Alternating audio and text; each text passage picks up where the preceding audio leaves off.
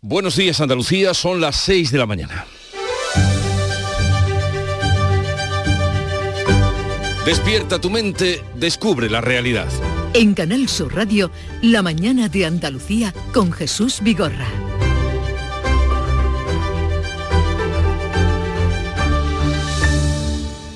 ¿Qué es la inteligencia artificial? ¿Qué se puede hacer con ella? ¿Para qué sirve?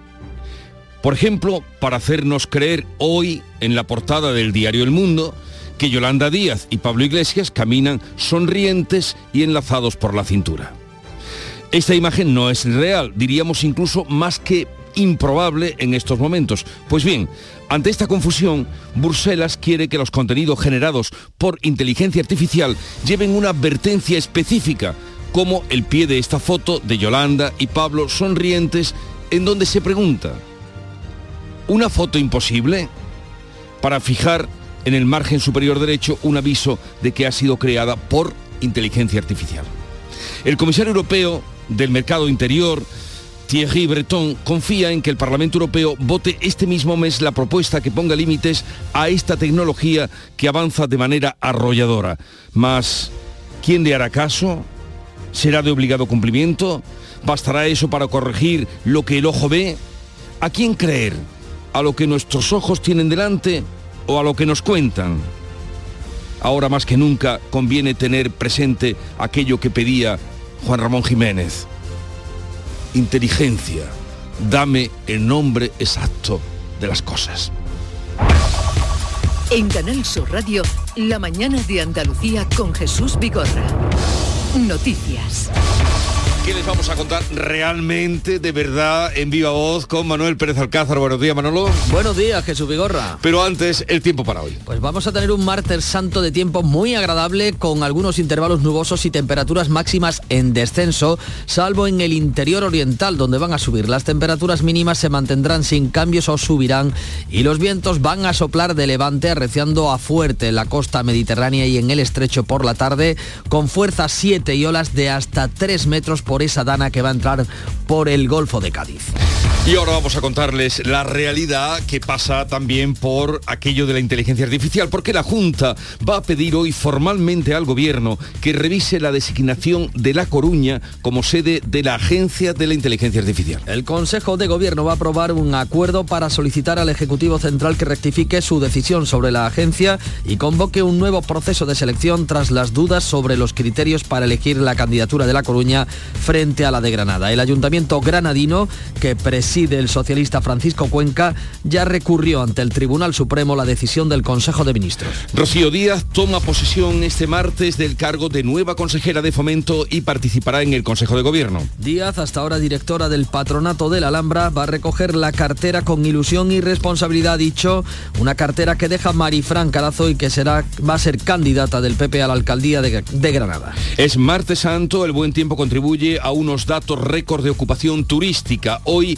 entra una dana por el Golfo de Cádiz. La dana que puede dar incertidumbre a una previsión de estabilidad generalizada en nuestros cielos eh, traerá principalmente nubosidad, pero podría dejar entre hoy y mañana algunos chubascos en áreas del estrecho que podrían darse también de manera más dispersa en el resto del tercio sur peninsular y en zonas del área mediterránea. Lo que parece garantizado es que a partir de media tarde va a haber viento de levante con fuerza 7 y aviso amarillo por fenómenos costeros en el litoral de Cádiz y en el estrecho. En Almería y en Granada el aviso será por vientos del este y del nordeste. La subida del precio del petróleo avanza un encarecimiento de las gasolinas y de los tipos de interés. El petróleo sube un 8% tras el recorte de más de un millón de barriles a partir del mes de mayo anunciado por la OPEP y sus aliados liderados por Rusia. Los bancos centrales habían avanzado una pausa en la subida de tipos de interés, pero la decisión de la OPEP puede tener obligarles a replantearse si vuelven a incrementar el precio del dinero para frenar la inflación. El Euribor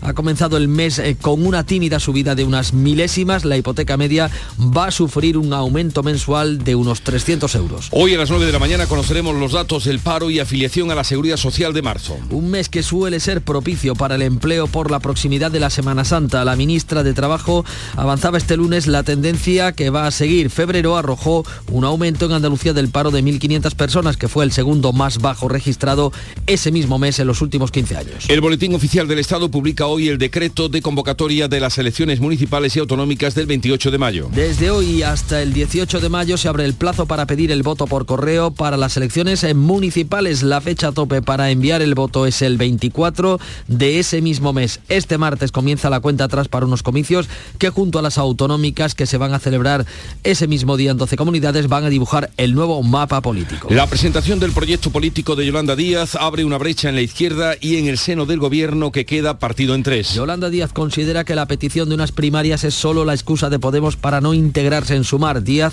señalaba en una entrevista que no sería un fracaso que Podemos no se integre en su formación. Había 15 formaciones políticas, varias internacionales, muchas formaciones políticas allí sentadas que hoy compiten entre sí y supieron estar a la altura de las circunstancias. Por tanto, quien no está debe de explicarlo. Por contra, el ex líder de Podemos, Pablo Iglesias, advierte a Díaz que sin su partido en las urnas lo que van a registrar es una tragedia. Si al final consiguen que Sumar decida ir sin Podemos, creo que eso va a ser una tragedia electoral y, y política. Según el plural, varios candidatos de Podemos han expresado su queja a la dirección del partido por vetar la presencia en el acto de Yolanda Díaz. El PSOE presiona para lograr la unidad a la izquierda de su partido que permita reeditar la coalición de gobierno. El juicio sobre los pagos en clubes de alterne con tarjetas de la FAFE se celebrará tras las elecciones municipales como solicitarán las defensas. Según el calendario inicial, el último día del juicio hubiera coincidido con el cierre de la campaña. Ahora va a comenzar justo un día después de las elecciones del 28 de mayo. La formación del jurado, sin embargo, está prevista en la recta final de esa campaña. La jueza Alaya ha atendido así la petición de las defensas y también las declaraciones del presidente del TSJA que ha pedido que la justicia interfiera lo menos posible en procesos electorales. Finlandia se incorporará hoy oficialmente a la OTAN. Rusia amenaza con reforzar la defensa de su frontera con el nuevo país de la alianza. La OTAN acoge este martes a Finlandia como el trigésimo primer miembro formal de la alianza una vez concluido su proceso de adhesión con una ceremonia el mismo día en que se reúnen los ministros de Exteriores aliados en la sede de la organización. La primera ministra finlandesa, Sanna Marin, que ha perdido las elecciones este domingo, podría postularse para suceder al secretario general de la OTAN, Stoltenberg, que está a punto de dejar el cargo. Donald Trump se va a entregar hoy en el juzgado de Manhattan tras ser imputado por delito fiscal en el pago a una actriz porno a cambio de su silencio durante la campaña electoral de 2016. En Nueva York se preparan para protestas de simpatizantes y detractores. Trump va a conocer los cargos que se le imputan, se le tomarán las huellas, las fotografías y se le va a abrir una ficha. Después va a quedar en libertad y a la espera de juicio. Por la tarde, en Florida, prevé dar un meeting en su red social. Ha asegurado que el fiscal ha filtrado ilegalmente los 33 puntos de la acusación que ha calificado de patética. Unicaja Málaga juega hoy los cuartos de final de la Champions League de baloncesto. El equipo malagueño se juega el pase a semifinales de la máxima competición europea ante UCAM Murcia. En fútbol vuelve la Copa del Rey, Bilbao y Osasuna juegan esta noche la vuelta de las semifinales. Mañana será el Barcelona Real Madrid y en segunda división el Granada se coloca tercero tras el triunfo anoche de Las Palmas en Albacete. Pues así viene el día, vamos ahora a ver cómo lo refleja la prensa de esta mañana que ya ha repasado, leído y resumido para ustedes. Paco Ramón, buenos días. Muy buenos días Jesús. Los efectos políticos del lanzamiento de Sumar sin el apoyo de Podemos y sus consecuencias también en el gobierno es el principal asunto de las portadas de los periódicos hoy. Aquí en Andalucía comenzamos la lectura por el diario de Almería que abre a cinco columnas con el legado industrial se convierte en un mirador al Mediterráneo. Ayer se producía a esa inauguración del paseo peatonal del cargador de mineral, con la presencia de la ministra de Transportes, también del presidente de la Junta de Andalucía en ese primer recorrido por la pasarela del cable inglés. En el diario Sur, fotografía a toda página, con un solo titular para el cautivo que reina el lunes santo en la capital de la Costa del Sol, en el corazón de Málaga. Es el, el titular elegido para eh, verbalizar esa fotografía del cautivo por las calles del centro de Málaga. Más asuntos en el diario de Cádiz, la vuelta completa del lunes santo. El buen tiempo hace que este año las cofradías puedan brillar en toda la provincia mm, gaditana. Una provincia, por cierto, que cierra el inicio del año con la mejora de su economía. Según el barómetro del Colegio de Economistas Gaditanos, destaca un fuerte descenso entre quienes prevén malos datos para este 2023. En cuanto a la prensa nacional, como decíamos, ese proyecto de sumar y sus consecuencias, ABC con foto del Palacio de la Moncloa titula toda página Más grietas en el Consejo de Ministros. A nueve meses de las elecciones generales, el gobierno se fractura en tres y Podemos acusa a Díaz y Sánchez de buscar sacarlos de Moncloa. El país titula cuatro columnas que Podemos sugiere que la desunión con Sumar sería una tragedia. Iglesia señala el daño que supondría ir separados tras el acto del domingo. En el mundo, sobre las consecuencias del proyecto político de Yolanda Díaz, dirigentes del PSOE alertan del peligro electoral de apoyar a la vicepresidenta. Dice el diario de Unidad Editorial que ya hay un trasvase de 200.000 votos socialistas a Sumar. En la razón, Podemos se revuelve contra Sumar y pasa al ataque contra Díaz. Los morados cargan contra el PSOE por presionar a la vicepresidenta, a quien acusa de no buscar la unidad. En los digitales, el español, el, desacuerdo de Sumar y Podemos abre una batalla por subvenciones, espacios gratuitos y debates en televisión. Y en expansión, Santander, CaixaBank, Bankinter y Sabadell pagan ya los depósitos VIP. Lo hace la banca privada después de lo que haya comenzado a hacerlo la banca europea. Y vamos ahora a, asomarnos al exterior, la prensa internacional que tiene preparada y resumida para ustedes. Beatriz Almeda, Bea, buenos días. Buenos días, como nos toca de cerca, comenzamos con el francés Le Parisien que informa del hallazgo de dos senderistas eh, muertos atrapados en una tormenta de nieve. Los dos españoles fueron encontrados congelados, petrificados en sus sacos de dormir a 2.700 metros de altitud. Habían logrado llegar, eh, culminar a la cima del Carlit, en los Pirineos eh, franceses, y esperaban llegar a un refugio, pero les cogió la noche y el mal tiempo. Tenían 54 y 56 años, todavía no conocemos las identidades, pero seguro que lo sabremos en el día de hoy. El periódico finlandés Iltaleti, hoy es un día histórico, Finlandia se convertirá en miembro de pleno derecho de la OTAN la prensa británica lleva tema propio. Fallece a los 92 años el político conservador Nigel Lawson, el ideólogo de la controvertida política fiscal de Margaret Thatcher, que se basó en rebajar eh, drásticamente los impuestos. Y el Daily Telegraph abre con su fotografía y titula La reducción de impuestos de Lord Lawson ayudó a liberar a liderar la campaña de privatización de Thatcher, puso parte del sector público bajo el control de empresas privadas y señala que esta reforma se ha mantenido en gran medida desde entonces. El New York Times y todos los periódicos estadounidenses, pues Trump, Trump, Trump. Trump llega a Nueva York para un juicio que hará historia. El alcalde Eric Adams advierte a los manifestantes de que deben mantener la paz. Así viene el día también en lo internacional y vamos a ver qué agenda tenemos para este martes. Jorge González, buenos días. ¿Qué tal Jesús? Muy buenos días. Hoy el Consejo de Gobierno va a aprobar pedir formalmente al Ejecutivo de Pedro Sánchez que revise la designación de La Coruña como sede de la Agencia de la Inteligencia Artificial en detrimento de Granada. En el Consejo de Gobierno, en ese mismo Consejo de Gobierno, Rocío Díaz Jiménez, hasta ahora directora del Patronato de la Alhambra, va a tomar posesión de su cargo como nueva consejera de Fomento, Articulación del Territorio y Vivienda.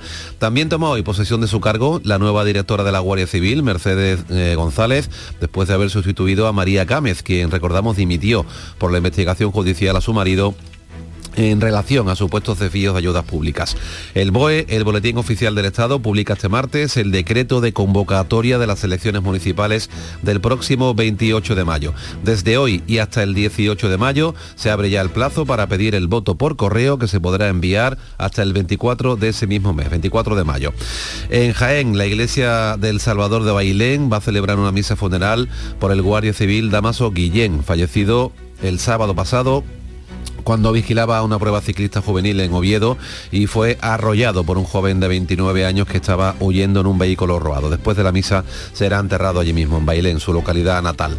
La OTAN acogerá también hoy a Finlandia como 31 primer miembro formal de la Alianza Atlántica. Con esta adhesión, la OTAN duplica su frontera terrestre con Rusia. Son 1.300 kilómetros más. Y a partir de las 9 de la mañana conoceremos los datos del paro y afiliación a la Seguridad Social del mes de marzo, un mes que suele suele ser propicio, positivo para el empleo, dada la proximidad de la Semana Santa.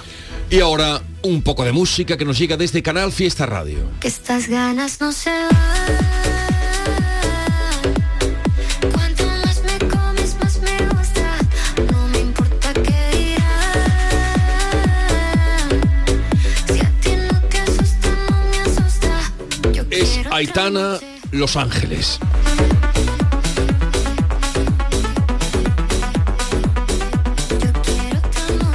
Ganas de estar con ustedes, de compartir la mañana de Andalucía, desde ahora y hasta las 12 del mediodía. Entre otros invitados, vamos a tener a la consejera de empleo, justamente para que nos cuente, eh, lo acaba de contar, eh, lo acaba de exponer o anunciar nuestro compañero Jorge, que hoy se conocerán los datos del paro a las 9 de la mañana, pues poquito después estaremos con Rocío Blanco, que es la consejera de empleo, empresas y trabajo autónomo, y que nos podrá analizar cómo vienen esos datos este mes de marzo, que son los que van a salir hoy. Sigue la mañana de Andalucía, ahora con la información de Paco Ramón. Semana Santa. De las vivencias al recuerdo. Del recuerdo al corazón. Y contándote siempre tu Semana Santa, Canal Sur Radio. Vive la Semana Santa de Andalucía. Con el corazón. Canal Sur Radio. La Semana Santa que llevas dentro. La mañana de Andalucía en Canal Sur Radio. Noticias con Francisco Ramón. 6 y 16 minutos. El Consejo de Gobierno, mm, el, el andaluz, eh, tiene previsto aprobar hoy en su reunión un- de cada semana una petición formal al Ejecutivo de Pedro Sánchez que, para que revise la designación de La Coruña como sede de la Agencia de la Inteligencia Artificial en detrimento de Granada. Al equipo de Juanma Moreno, por cierto, se incorpora hoy la nueva consejera de Fomento, Rocío Díaz Jiménez, que as- asume el relevo de Marifran Carazo. Marga Utrera. Rocío Díaz, hasta ahora directora del Patronato de la Alhambra, recoge la cartera con ilusión y con responsabilidad, desde el reconocimiento a su predecesora, candidata ya a la alcaldía de Granada. Sin duda ha sido la mejor consejera de fomento que ha tenido la Junta de Andalucía y deja el listón muy alto. Díaz es granadina y ha ejercido como concejal de turismo y portavoz del Grupo Popular en el Ayuntamiento. El presidente ha destacado su capacidad de trabajo y de gestión. Juanma Moreno. y que estoy convencido, convencido que junto con el equipo que ha conformado Marifran Carazo, estoy convencido que será una magnífica gestora y una magnífica consejera. El Consejo va a aprobar un acuerdo para solicitar al Ejecutivo Central que rectifique su decisión sobre la ESIA y convoque un nuevo proceso de selección tras las dudas sobre los criterios para elegir la candidatura de La Coruña frente a la de Granada. También se aborda el desarrollo de una agencia para la gestión integral de las emergencias. Nos situamos ahora en Almería, donde ha quedado inaugurado en el cargadero de mineral el popular cable inglés, eh, pues ese mm, paseo peatonal para la ciudadanía. Su rehabilitación ha costado más de 3 millones de euros.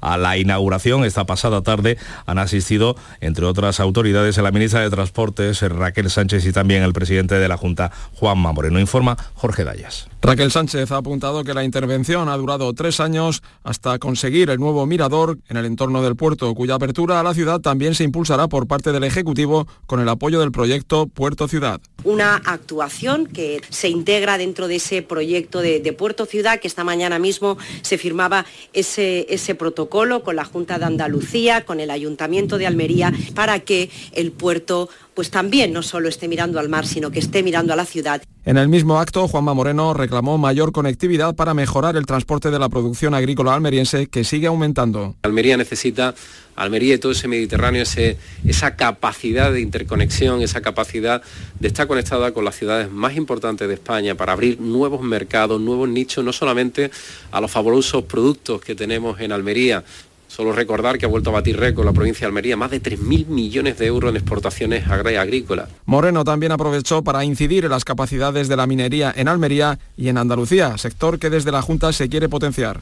El cable inglés, sin duda, un nuevo atractivo turístico para la capital almeriense. Y hablamos de eso, de turismo, porque los viajeros extranjeros han aumentado su gasto un 3,5% en Andalucía, pero han reducido la duración media de sus viajes a tan solo nueve días. Los últimos datos publicados por el Instituto de Estadística elevan a más de 700 millones de euros el desembolso que los viajeros foráneos hicieron en Andalucía durante el pasado mes de febrero, lo que supone un incremento del 48% respecto al mismo mes del año anterior. El gasto medio diario creció en un 11% hasta los 127 euros. Estas cifras deberán variar significativamente en marzo y abril por el efecto de la Semana Santa con los precios al alza, pero también por la estrategia de la Junta para de atraer al turismo con mayor poder adquisitivo. Así lo ha explicado en estos micrófonos, eh, en estos micrófonos el consejero de Turismo Arturo Bernal. Estamos buscando un perfil de, de turista mucho más cualificado, un, turista que tenga más tiempo de estancia en el destino y que tenga un nivel de gasto mucho mayor.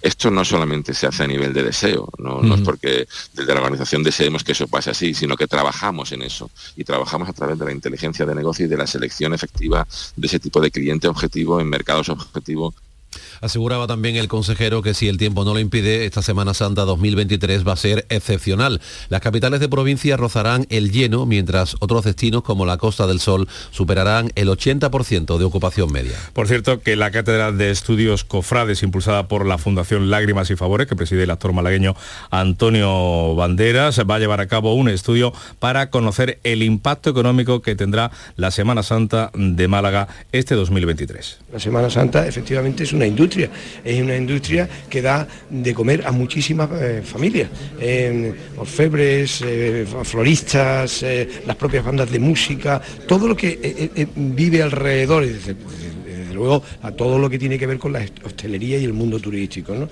Palabras del actor Antonio Banderas en la antesala de un martes santo en las que las cofradías salen hoy a las calles confiando en que el tiempo siga acompañando y que no haya incidentes que lamentar. Y es que son tres, son ya tres los incendios que desde el viernes de Dolores han afectado las imágenes de tres hermandades. La última, la Virgen de Gracia de Almadén de la Plata, en la provincia de Sevilla. Al parecer el fuego se produjo por un cortocircuito en la iglesia de esta localidad. La talla ha quedado seriamente dañada. También necesita una importante restauración la Virgen del Rocío de Vélez Málaga tras caerle encima varios de los cirios de su trono en un momento de la procesión. El viernes era la Virgen de los Desconsuelos de Chiclana la que sufría daños tras caer un pabilo encendido sobre su manto. Por cierto, que el líder del Partido Popular, Alberto Núñez Feijó, asiste hoy a varios desfiles procesionales en Sevilla, 6 y 22. La mañana de Andalucía. Abrimos página política. La presentación del proyecto de Yolanda Díaz abre una brecha en la izquierda y en el seno también del Ejecutivo, que queda partido en tres. Yolanda Díaz considera que la petición de unas primarias es solo la excusa que pone Podemos para no integrarse en Sumar. Después de presentarse como la primera mujer que quiere aspirar a la presidencia del gobierno, arrobada por más de una decena de pequeños partidos, Díaz señala en una entrevista en El País que no sería un fracaso que Podemos no se integrara en Sumar. Había 15 formaciones políticas, varias internacionales, muchas formaciones políticas allí sentadas que hoy compiten entre sí y supieron estar a la altura de las circunstancias. Por tanto, quien no está debe de explicarlo. Podemos habla de acuerdo, pero insiste en exigir primarias para elegir a los candidatos. El ex líder morado, Pablo Iglesias, advierte a Díaz que ir sin Podemos a las urnas sería una auténtica tragedia. Creo que es una trampa. O sea, creo que si al final consiguen que Sumar decida ir sin Podemos, creo que eso va a ser una tragedia electoral y, política. Pero creo que Sumar quien tiene que explicar eso. Según publica el plural, varios candidatos de Podemos han expresado su queja a la dirección del partido por vetar la presencia en el acto de Yolanda Díaz. Desde el Partido Socialista, el ministro Félix Bolaños mete presión para lograr la unidad a la izquierda de su partido que permita reeditar la coalición de gobierno. Es una muy buena noticia que todas esas fuerzas políticas variadas que están a la izquierda del Partido Socialista se organicen y vayan unidas a las elecciones. Y sería todavía mejor noticia que fueran unidas todas las fuerzas políticas a la izquierda del PSOE sin excepción. En redes sociales, Núñez Feijóo ha ironizado asegurando que Pedro Sánchez ya lidera un tripartito. El portavoz de campaña del PP, Borja Semper, lamenta que el gobierno esté enredado en líos internos. Es el daño y el roto que le puede hacer a Pedro Sánchez, y no seré yo quien le dé a Pedro Sánchez alertas, pero ojo con las marcas blancas, y a quien le preocupa mucho es a Pablo Iglesias, que fue su padre político y hoy pues tiene una semana de pasión. Con lo cual, eh, oiga, esto a nosotros pues no nos preocupa. A lo que La secretaria general de Podemos desde Andalucía, Martina Velarde, ha criticado a Yolanda Díaz por dar lecciones de generosidad y unidad. Por cierto, referencias al presidente del gobierno, que sigue sin aludir a Sumar y al proyecto de Yolanda Díaz. Hoy Pedro Sánchez inicia una nueva gira preparatoria para la presidencia española del Consejo de la Unión Europea en el segundo semestre del año. En esta ocasión viaja a la República de Chipre, lo va a hacer por la mañana y por la tarde estará en Malta. Terminará el miércoles en Italia donde se verá con su homóloga, la presidenta del Consejo de Ministros, Giorgia Meloni, en Roma. Intentará avanzar en un pacto sobre inmigración con las autoridades italianas. Y hoy estaremos pendientes del paro. A las 9 se conocerá los datos del desempleo y la afiliación a la Seguridad Social del pasado mes de marzo, un mes que suele ser propicio para el empleo por la proximidad en esta ocasión de la Semana Santa. Más asuntos económicos. El petróleo sube, lo hace un 8% tras el recorte anunciado de más de un millón de barriles por la OPEP y abre además un nuevo frente en la lucha contra la inflación. El barril de Brent de referencia en Europa ha escalado este lunes hasta los 86 dólares, el nivel más alto desde hace un mes después de que la OPEP y sus aliados, liderados por Rusia, hayan confirmado un ajuste adicional de 1,6 millones de barriles al día a partir del mes de mayo con el argumento de dar estabilidad al mercado. Esta decisión de la OPEP puede afectar a la política monetaria. Los bancos centrales habían avanzado una pausa en la senda alcista de los tipos de interés por la crisis bancaria de Estados Unidos, pero ahora tendrán que replantearse la situación y decidir en mayo si vuelven a incrementar el precio del dinero tras comprobar los efectos del crudo en el resto de los precios de la economía y una nueva subida de tipos que puede acelerar el Euribor que en marzo se moderó pero que ha comenzado este mes de abril con una ligera alza. El principal índice de referencia de las hipotecas en nuestro país ha comenzado el mes con una tímida subida de apenas unas milésimas para colocarse en el 3,651% y superar la media del pasado mes de marzo que el Banco de España ha confirmado en el 3,64. El avance de marzo ha sido el menor de los últimos 12 meses por la crisis bancaria de Estados Unidos y el contagio del Credit Suisse aquí en Europa. A pesar de ello, una hipoteca variable a 30 años de 150.000 euros y con un diferencial del 0,99% más Euribor sufrirá un aumento de su cuota hipotecaria de alrededor 300 euros mensuales. En términos absolutos, pasará de pagar unos 465 euros a unos 772 cada mes. Y en esta carrera para controlar la inflación, el Fondo Monetario Internacional ha pedido a los gobiernos que echen una mano a los bancos centrales y recorten el gasto público. El Fondo Monetario Internacional pide a los gobiernos que ayuden a los bancos centrales en su lucha contra la inflación con su política fiscal para no tener que seguir subiendo más los tipos de interés. El organismo internacional pide ese ajuste por el lado del gasto para tratar de ayudar a la estabilidad de precios, pero sin dejar de lado a los hogares más vulnerables, golpeados por el aumento del coste de la vida. Pues así llegamos a las 6 y 27 minutos de la mañana. Vive la Semana Santa de Andalucía con la aplicación móvil de Canal Sur Radio. Llega el misterio a la unión de la calle Real de la En casa, en el trabajo, mientras vas de viaje, con la familia. Disfruta de todas las emisiones en directo de Canal Sur Radio con las salidas procesionales de cada provincia.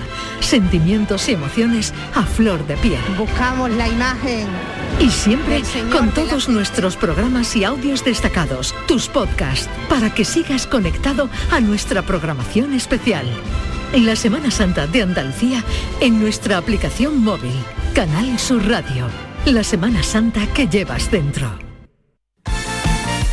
Tiempo para el deporte, para esos partidos de Copa del Rey. Eduardo Gil, ¿qué tal? Buenos días. Buenos días, tenemos partidos de vuelta de las semifinales de la Copa del Rey. Esta noche en Bilbao, en Sama Mesa, a las 9, Atleti Osasuna con ventaja pamplonica del partido de ida, ganó Osasuna en casa. Y mañana se busca también el otro finalista en el Cano Barça Real Madrid tras la victoria azulgrana en el Santiago Bernabéu en el primer partido. Se buscan finalistas, dos de estos cuatro, para el 6 de mayo en el Estadio Sevillano de la Cartuja. La competición no para, el Viernes Santo, por ejemplo, juega en Sevilla y Málaga, hoy baloncesto en el Martín Carpena, Unicaja Málaga juega el primer partido de la eliminatoria de cuartos de final de la Basque Champions League ante otro equipo español, el Lucan de Murcia, el equipo de Ivonne Navarro, que lo que quiere es meterse entre los cuatro mejores de la competición. En cuanto al estado de los andaluces, el Sevilla decimotercero a cuatro puntos del descenso, ganó fuera de casa casi medio año después con el estilo directo de Mendilibar. El Cádiz está un punto por encima del peligro, llevaba cuatro partidos sin perder y ahora cuatro sin ganar y el punto de la Almería en Vigo le deja en descenso con 27, los mismos que el español, el equipo españolista que ha destituido a Diego Martínez, ex del Granada, por Luis García. Y el Valladolid, que se ha quitado en medio también a Pacheta, que ya no va a continuar como entrenador del equipo pucelano tras la derrota sufrida en el Santiago Bernabéu a manos del Real Madrid por 6 a 0. Por cierto, que el Betis es quinto clasificado y está muy pendiente por si la UEFA sancionara sin Champions la próxima temporada al Barcelona por el caso Enrique Negreira. Ha dicho el presidente de UEFA, Alexander Ceferín, en su país, en Eslovenia, que es lo más grave que él ha visto en fútbol desde que llegó al cargo, que para la UEFA no ha prescrito, nadie descarta por lo tanto que haya duras sanciones. Escuchas La mañana de Andalucía con Jesús Vigorra. Más Andalucía, más Canal Sur Radio.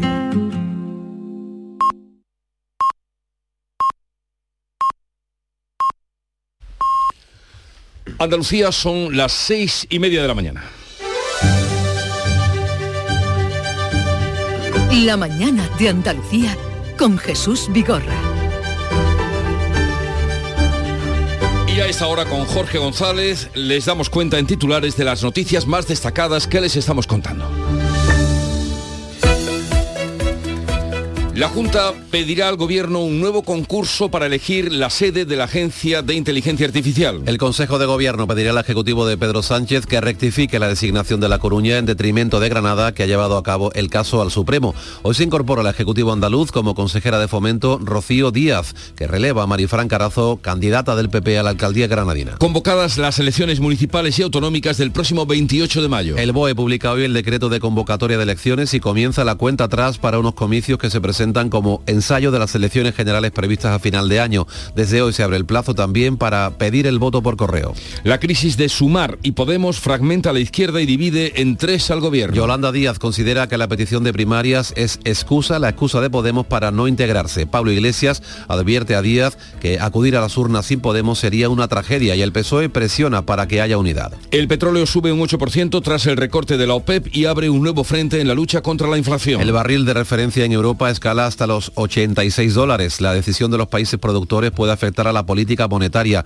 Los bancos centrales pueden volver a subir los tipos de interés si el encarecimiento del petróleo se traslada al resto de precios de la economía. Hoy conoceremos los datos del paro del mes de marzo. Finlandia entra hoy en la OTAN. El país escandinavo será el 31 primer miembro de la Alianza Atlántica. Los ministros de Exteriores se reúnen hoy y mañana en la sede de la OTAN con la presencia de Finlandia y Suecia para analizar la guerra de Ucrania, mientras Kiev reconoce que Rusia ha avanzado en Bakhmut. Y vamos a recordar el pronóstico del tiempo para hoy. Hoy disfrutaremos Andalucía, en Andalucía eh, este martes santo de un tiempo agradable con algunos intervalos nubosos y temperaturas máximas que van a bajar un poco, salvo en el interior occidental, donde van a subir. Las mínimas se mantendrán sin cambios o subirán ligeramente y los vientos soplarán de levante. Atención, arreciarán a fuertes en la costa mediterránea y en el estrecho ya por la tarde se van a alcanzar vientos de fuerza 7 que generarán olas de hasta 3 metros.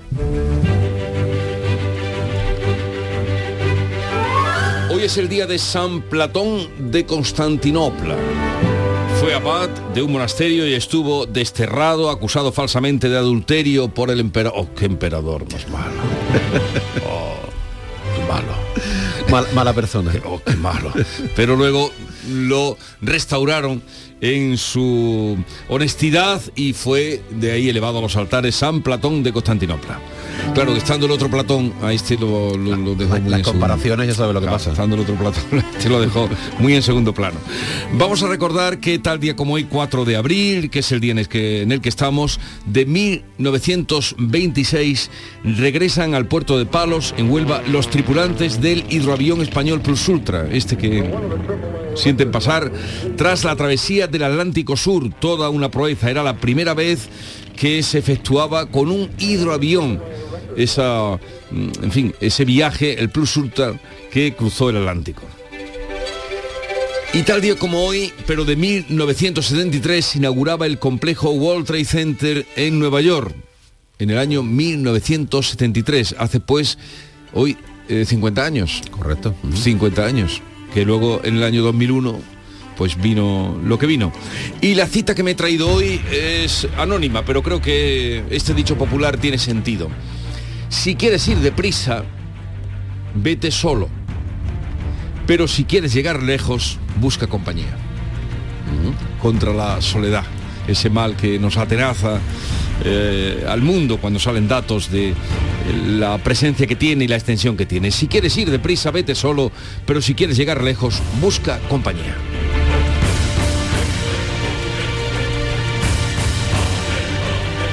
Dicho lo cual, querido Paco, vamos con la segunda entrega de la lectura de prensa que a ti compete.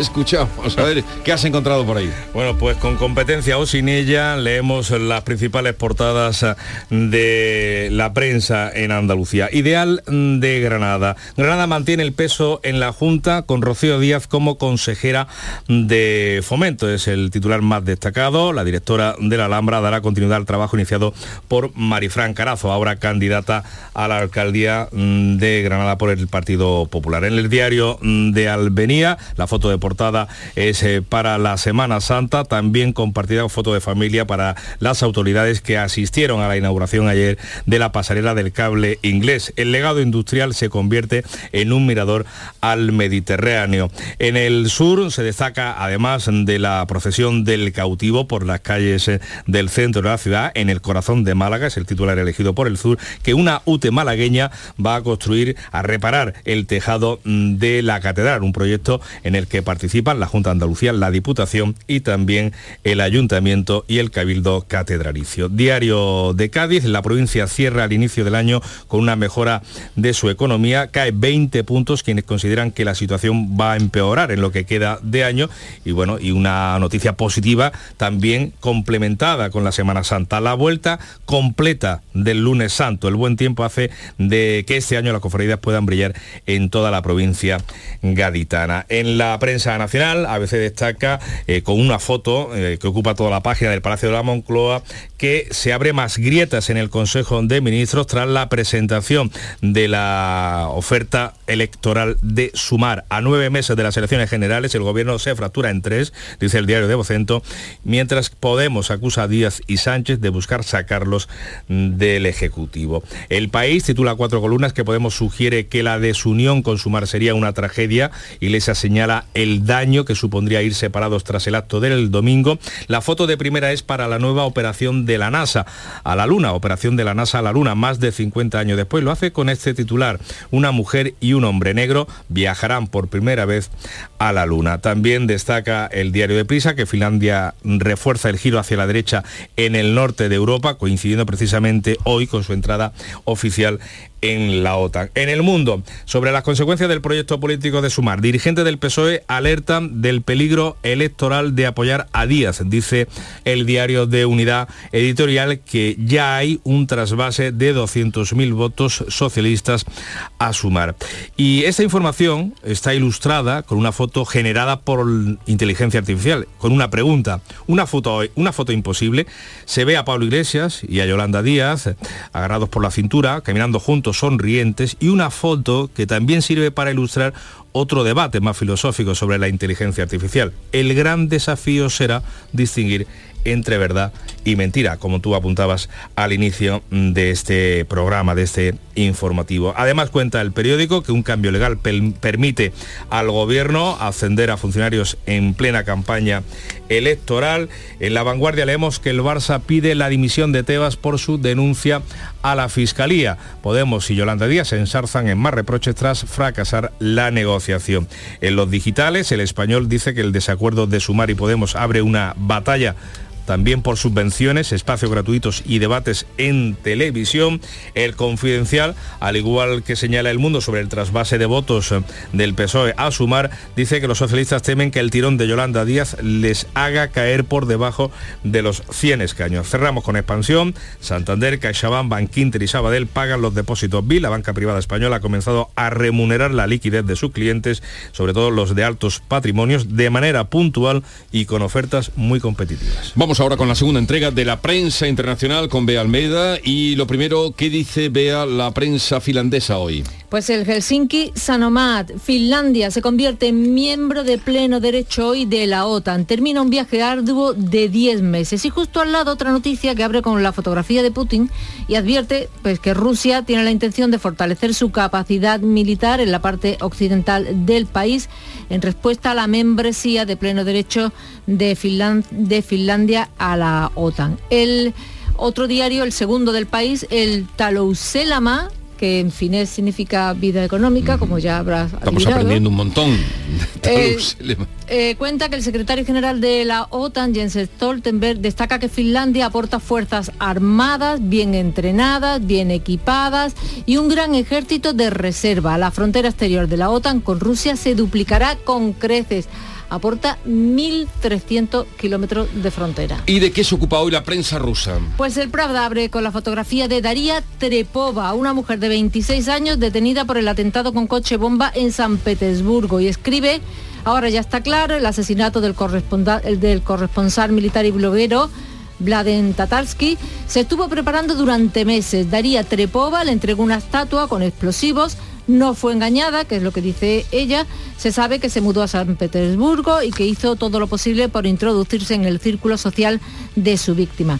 El francés Le añade que Putin ha condecorado al bloguero con la Orden del Valor y el Pravda dibuja, eh, digamos que da la otra imagen, el Pravda ucraniano, perdón, dibuja el perfil del asesinado. ¿Quién es Vladen Tatarsky? Pues dice que es un comerciante fallido y un ladrón de bancos que mató a una persona. La sociedad rusa continúa haciendo eres a los criminales y sinvergüenza. Algo interesante en Francia. Pues le parecían que informa de los dos alpinistas españoles muertos y congelados en los Pirineos franceses, atrapados por una tormenta de nieve, que no sabemos todavía sus identidades. Y eh, sobre todo los periódicos digitales se hacen eco de las declaraciones de Thierry Breton, el comisario europeo del mercado interior, que avanza que Bruselas se prepara para regular la inteligencia artificial. Habrá que avisar con claridad de los textos o las imágenes o los sonidos que se creen eh, por estos métodos. Habrá que decir claramente que son fruto de la inteligencia artificial. Los periódicos estadounidenses, claro está, llevan a Trump en sus portadas. Trump por doquier. Hoy se presenta ante el juez. El magnate llegó ayer a Nueva York muy escoltado, dice el Post. El viaje al aeropuerto fue visto en todo el mundo. Múltiples cámaras lo siguieron en todo su recorrido, desde su mansión en Florida hasta su torre de Nueva York. Además, el New York Times cuenta que Rusia ha tomado el timón del Consejo de Seguridad de la ONU mientras libra la mayor guerra terrestre en Europa en décadas y muy repetida también la fotografía de los cuatro tripu- tripulantes de la NASA que viajarán a la órbita lunar el año que viene con la peculiaridad de que entre los cuatro hay una mujer y un hombre negro. La foto es muy típica americana, muy bien iluminada, fondo negro, ellos vestidos con el traje naranja, en un posado eh, muy simétrico que recuerda a otras imágenes anteriores, pues del Apolo 11 y de otras que hemos visto muchas veces, sobre todo en, en las películas americanas. Hay los posados, los posados también, los posados como el de la política francesa, pero en fin, eso es otro asunto. Vea, eh, hasta mañana, que descanse, son las 6.42 minutos de la mañana, continúa la radio, sigue la información con Paco Ramón. Semana Santa. Vivencias. Recuerdo. Devoción. Tradición. Y un año más con el corazón renovado de emoción a flor de piel. Vive la Semana Santa de Andalucía. Con el corazón. Canal Sur Radio. La Semana Santa que llevas dentro. La mañana de Andalucía en Canal Sur Radio. Noticias con Francisco Ramón. 6 y 42 minutos, seguimos contándoles más noticias destacadas en Andalucía de la actuación política. El PSOE avanza su rechazo a la proposición de ley de reordenación de los regadíos del entorno de Doñana que se va a votar en el Pleno de la próxima semana, después de la Semana Santa. El líder socialista sugiere indemnizar a los agricultores que no tienen esos derechos de riego como solución al conflicto. Supone un cambio de posición de Juan Espadas, que en la anterior legislatura se abstuvo la tramitación de una iniciativa similar, lo que supuso un enfrentamiento del PSOE andaluz con el Ministerio de Transición Ecológica, el de Teresa Rivera. Espadas pide ahora al presidente de la Junta que retire su iniciativa y que cree una comisión bilateral con el Ejecutivo para buscar nuevas soluciones. Primero hay que cumplir la sentencia, hay que recuperar el equilibrio del ecosistema, hay que volver a recuperar el acuífero de Doñana, hay que quitarle presión a ese acuífero incorporando aguas superficiales. Tan difícil que el señor Moreno Bonilla, que habla mucho de revolución verde, pero yo no sé qué entiende él por revolución verde, porque esto es una involución marrón. El Partido Popular recuerda que el problema se generó con los socialistas a los que acusa de no poner soluciones en los regadíos del entorno del parque. El secretario general de los populares, Antonio Repullo, ha pedido coherencia al secretario general de los socialistas. Es un problema generado por el PSOE.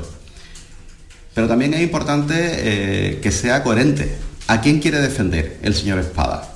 Porque su alcalde de esa comarca están a favor de esta iniciativa legislativa del Partido Popular. ¿A quién quiere defender? Más asuntos. La jueza Alaya aplaza hasta después de las elecciones municipales el juicio por los pagos en clubes de alterne con tarjetas de la extinta Fundación de Empleo de la Junta de Andalucía, de la FAFE. Según el calendario inicial, el último día del juicio hubiera coincidido con el cierre de campaña electoral. Ahora comenzará justo un día después de esos comicios, el 29 de mayo. La formación del jurado, sin embargo, está prevista en la recta final de esas elecciones municipales. La juez ha atendido la petición de las defensas, también la declaraciones del presidente del Tribunal Superior de Justicia de Andalucía, Lorenzo del Río, que había pedido de manera indirecta que la justicia no interviniera eh, o lo hiciera lo menos posible en los procesos electorales. Recordemos que el exdirector de la FAFE, Fernando Villén, está acusado de gastar a cargo de la Fundación de la Junta más de 32.000 euros en locales de alterne, locales de prostitución en connivencia con Ana Valls, exdirectora económica. Juntos habrían ideado un sistema para simular la devolución de esos pagos. Fiscalía pide seis años para él y cuatro para ella. Más asuntos que tienen que ver con la actividad judicial. El Barcelona ha pedido la dimisión del presidente de la Liga, Javier Tebas. La entidad azulgrana ha reaccionado así al conocer que supuestamente Tebas habría presentado ante la Fiscalía una prueba falsa, dicen, contra el club sobre el caso Negreira o el Barça Gay, que habla de los pagos del club azulgrana al segundo, al número dos del comité de árbitros. También ha hablado de eso el presidente de la UEFA, que dice que el club catalán está en una situación muy grave. Jorge Dayas. La información publicada en el periódico La Vanguardia ha provocado el hartazgo del Barcelona, que en un comunicado señala a Javier Tebas, a quien le pide que dimita de sus funciones. Por su parte, el propio presidente de la Liga ha replicado en su perfil oficial de Twitter al Barcelona, recalcando que ya han solicitado al diario el derecho de rectificación. Tebas añade el burofax enviado a La Vanguardia, donde recalca que la información publicada incluye afirmaciones e informaciones erróneas que perjudican gravemente a su honor y reputación, además de a la imagen de la liga. El Fútbol Club Barcelona requiere urgentemente a Tebas que aparezca públicamente para ofrecer explicaciones e insiste en que el club está siendo víctima de un linchamiento mediático, pero en las últimas horas el presidente de la UEFA, Alexander Zeferin, ha sido muy contundente. Dice que es una de las situaciones más graves que haya visto en el fútbol y de hecho la UEFA investiga el caso Negreira por tratarse de una posible violación del marco legal de la UEFA por parte del Barcelona. La OTAN va a acoger este martes en Finlandia el, al 31 primer miembro formal de la Alianza Atlántica, una vez concluido ya su proceso mm, de adhesión. La primera ministra finlandesa, Sara Marin, que ha, que ha perdido las elecciones precisamente este pasado fin de semana, podría postularse ahora para suceder al secretario general de la Alianza, a John Stoltenberg, que está a punto de dejar el cargo. Y por primera vez decimos, eh, Finlandia pues va a acudir hoy ya como miembro NATO a la Alianza Atlántica. Stoltenberg ha dejado claro que las puertas de la organización están abiertas y que Moscú no va a decidir nunca quién accede a ella. Sobre la adhesión finlandesa explicaba la trascendencia del paso dado por el país escandinavo. Um, Uh, Daremos la bienvenida a Finlandia como miembro número 31 de la OTAN. Esto hará que Finlandia sea más segura y nuestra alianza más fuerte. Será un gran día para ese país, para la seguridad del flanco norte y para la OTAN en su conjunto.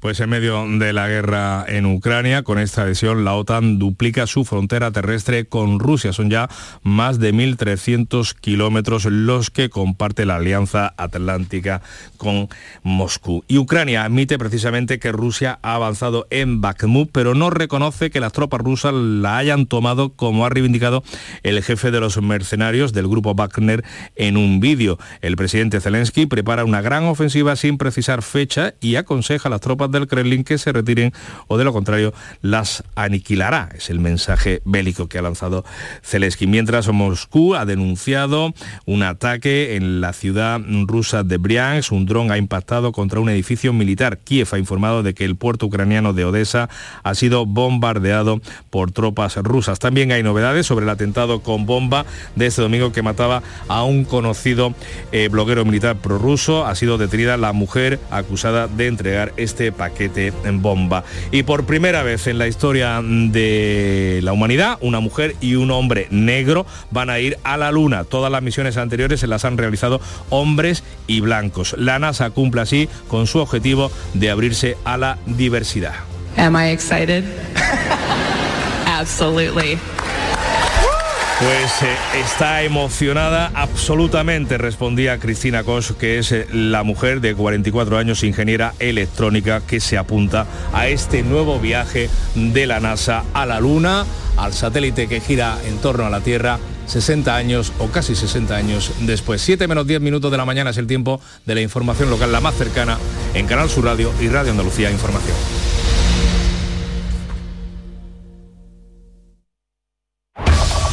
En la mañana de Andalucía de Canal Sur Radio, las noticias de Sevilla. Con Pilar González. Hola, buenos días. Llegamos al martes santo con sol. Vamos a vivir una jornada muy especial que no se vivía desde la Semana Santa de 2019 y esto después de un lunes pletórico de muchísima afluencia de público que también ha podido disfrutar del sol que no tuvo hace un año. En Almadén se evalúan los daños causados por el incendio que ha afectado a la imagen de la patrona y al retablo de la iglesia del pueblo. Enseguida se lo contamos antes el tráfico. Hoy tenemos intervalos de nubes medias y alta, viento del sureste en la Sierra Sur y variable flojo en el resto, tendiendo a componente este. La máxima prevista 24 grados en Morón, 25 en Lebrija y Écija, 27 en Sevilla. A esta hora 15 grados en la capital. ¿Buscas un espacio diferente para celebrar tus eventos? Nuestros barcos son el lugar de celebración ideal para bodas, cumpleaños y reuniones familiares. Sorprende a tus invitados con una experiencia inolvidable con Cruceros Torre del Oro.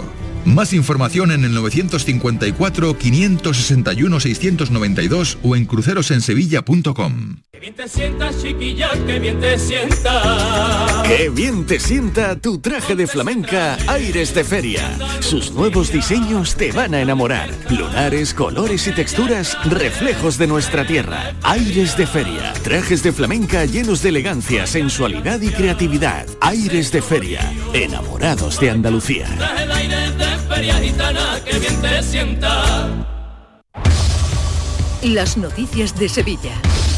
Canal Sur Radio. Ocho hermandades salen este martes santos en Sevilla con un total de 9.550 nazarenos. La primera en hacerlo será el Cerro del Águila a las 12 menos 20 de la mañana. Entrará 15 horas después, cerca de las 3 de la madrugada. Además es la cofradía que lleva más nazarenos en esta jornada, 1.750. La segunda en salir será San Esteban, la Candelaria, sigue San Benito con 1.700 nazarenos y luego el Dulce Nombre. A las 7 sale los estudiantes y antes de las 8 los Javieres con 400 nazarenos, la que menos tienen este día. Cierra la jornada Santa Cruz. Un martes santo que podremos vivir en su plenitud después de tres años sin hacerlo, el último por la lluvia. Y todo esto tras un lunes santo que este año sí ha podido celebrar sus 100 años de historia. Hubo una gran afluencia de público y transcurrió con pequeñas incidencias que nos cuenta ahora José Manuel de la Linde. Buenos días. Muy buenos días. Concluyó esta jornada de lunes santo metida en retraso. Se iniciaba el día temprano, a las 12 menos 20, con la salida del cautivo de San Pablo. La primera levantada se daba a esa hora, a las 12 menos 20 de la mañana. Una tarde metida en retrasos, 12 minutos fue el total y desde la primera cofradía del día se fueron acumulando esos retrasos en la carrera oficial. Una jornada de, de homenaje, de diferentes homenajes al desaparecido Bienvenido Puelle, sobre todo fue su hermandad de San Gonzalo la que le quiso rendir eh, tributo con diferentes composiciones a su paso por la campana y a lo largo de todo el recorrido. La caída de una rama obligó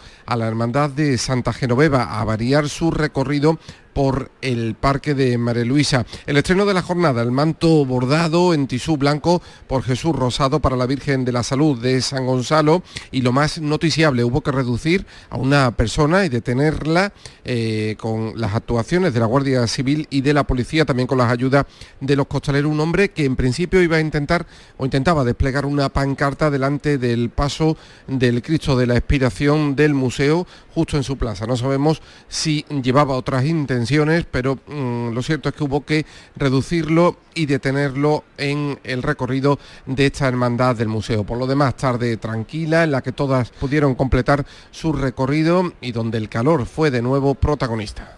Ha sido un lunes santo en el que se han registrado algunos desvanecimientos por ese calor que hacíamos mención. Un lunes santo que comenzaba con la salida del cautivo de San Pablo. Y esta se la vamos a dedicar a toda la gente buena de San Pablo que nos está viendo desde el cielo. A por todos ellos.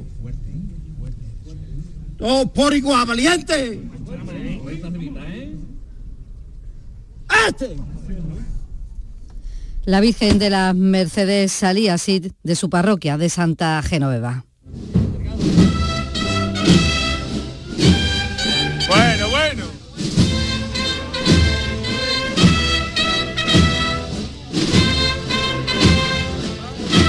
Al final de la jornada hubo algo de agua, poca en las entradas del Museo San Gonzalo y también las penas, algunas gotas que cayeron anoche, a pesar de este intenso calor que estamos teniendo. Son sonidos que pueden escuchar siempre en el llamador.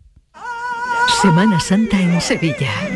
De las vivencias al recuerdo, del recuerdo al corazón. A una semana llena de pasión y emociones. Vive la Semana Santa de Sevilla con El Llamador. Canal Sur Radio. La Semana Santa que llevas dentro.